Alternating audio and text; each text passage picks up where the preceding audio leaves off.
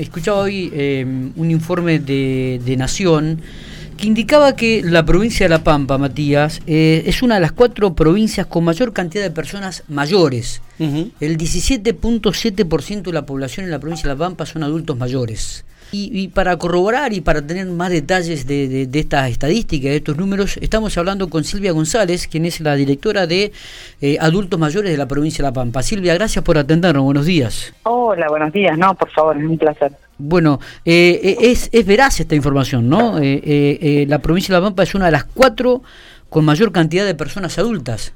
Sí, señor. Sí, sí, son las proyecciones de, del censo al 2021. Todavía no tenemos las eh, los porcentajes actualizados, pero nosotros somos una de las provincias más envejecidas después de Cava. Esto ya lo venimos trabajando hace bastante y ha sido difundido, con el 17,7%, es decir, de, de la cantidad de población que hay por diferentes grupos etarios, las personas mayores de 60 años constituyen un grupo en el que se considera que es una población envejecida, la nuestra, eh, por distintos factores demográficos y que sí constituyen un grupo no solo de envejecimiento acelerado, eh, más allá de la media nacional, que es el 15%, ahora está en el 16%, eh, y bueno, y estamos esperando los datos estadísticos del último censo, pero eh, sí tenemos esta este dato que es no es no es menor, no, considerando claro. además que eh, las personas más longevas eh, también se encuentran en nuestra provincia, es decir, que la expectativa de vida a partir de los 80 años también es más prolongada en la provincia de La Pampa y eso habla también de que las personas no solo viven más años, sino que son más longevas y eh, otro porcentaje relevante es que el índice de personas con discapacidad y dependencia, las personas mayores de 60 y de 80, uh -huh. es menor en nuestra provincia que en la media nacional. Eh, Silvia, ¿cuáles serían, eh, de acuerdo al análisis que ustedes realizan, me imagino después de estos datos que reciben, eh, las causas? Mira, las causas del envejecimiento poblacional son eh, históricamente, como se miden, es un control de la natalidad a partir de de que hace más de 50 años se empezó a ver un control de las fecundidades y las de las mujeres a través de los métodos anticonceptivos y el achicamiento de, de la cantidad de hijos por familia y un control de lo que se llama la fecundidad y la natalidad, por lo tanto la base de una pirámide poblacional, por explicártelo de alguna manera, sí. eh, se ha estancado, digamos, hay menos nacimientos por cantidad de familias. El promedio de hijos por familia es de uno o dos hijos. ¿Sí? Ese es uno de los indicadores. Uh -huh. El otro indicador eh, que antes se consideraba al principio, esto estoy hablando en el censo del 2001, eh, se consideró eh, el, el, las migraciones, es decir, la, las poblaciones en las que las personas más jóvenes se iban a vivir en las ciudades y quedaban las personas más añosas. Uh -huh entonces quedaban poblaciones más envejecidas de acuerdo a la totalidad de la población. Uh -huh. la, la, otra, el otro indicador es lo que se llama la transición epidemiológica.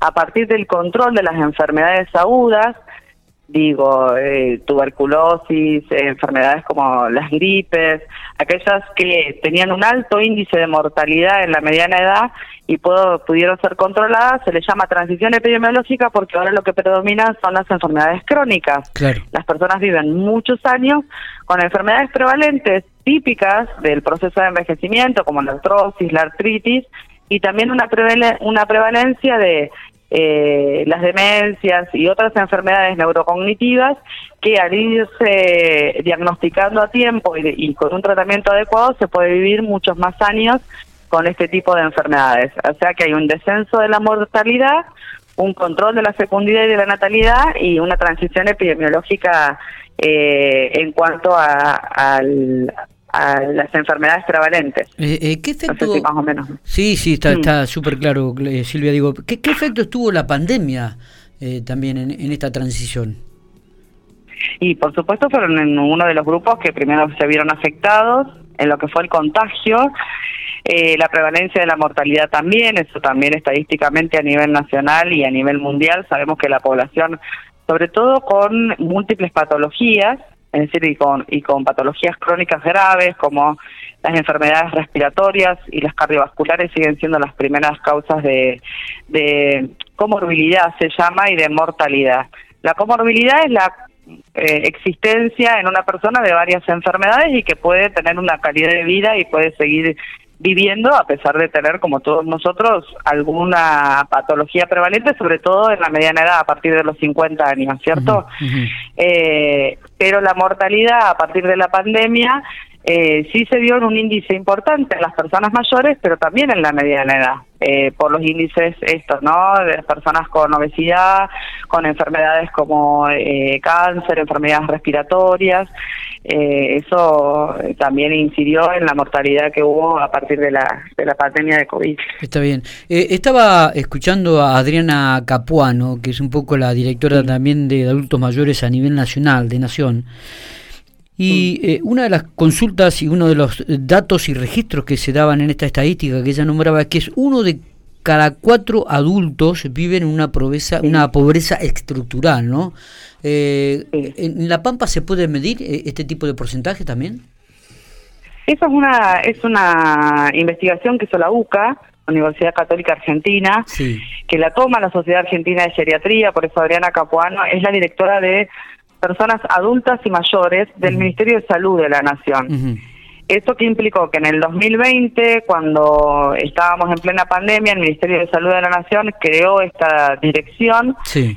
eh, que abarca desde los 29 años a los 59 y de los 60 en adelante. Uh -huh. en, en, el caso de nuestra provincia lo tenemos en el Ministerio de Desarrollo a través de mi dirección, que es Dirección de Personas Mayores, ¿no?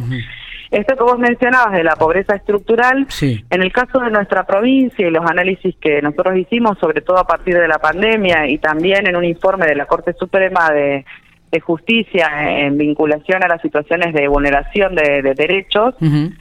eh, la pobreza estructural marca no solo el nivel de ingresos, sino también que muchas familias que se han visto afectadas por la pandemia y un empobrecimiento de, de muchas veces de hijos, de nietos, de sobrinos, terminaron en eh, viviendo en la misma casa de las personas mayores y también eh, se redistribuyó lo que es el, el, ingreso por la jubilación y la pensión. Esto hace que las personas mayores eh, no solo perdieran autonomía, eh, sino que también tuvieran que sostener con sus ingresos a todo el grupo familiar. Eso fue una característica a nivel nacional y en nuestra provincia también, eh, por supuesto, las familias fueron readecuándose y tratando de subsistir mientras no podían trabajar. Ahora se está volviendo, de alguna manera, eh, con distintos programas nacionales, que bueno, que ustedes ya los conocen, eh, a lograr que las personas continúen eh, a través de eh, dos, y ayer Adriana lo explicaba muy bien, generalmente cuando hay un matrimonio de personas mayores tenés dos jubilaciones y dentro de los ingresos de, de, la población en general siguen siendo una de las de los grupos etarios que tienen un ingreso inclusive alto aunque tengan una jubilación media eh, o baja, pero bueno, eh, lo que tenemos que trabajar fuertemente es justamente para volver a que las personas mayores tengan la independencia que tenían antes, tanto en el manejo de sus ingresos como de su vivienda. Está. Eh, Silvia, te, le agradezco mucho estos minutos que has tenido para Infopico. ¿eh? No, por favor, gracias a ustedes.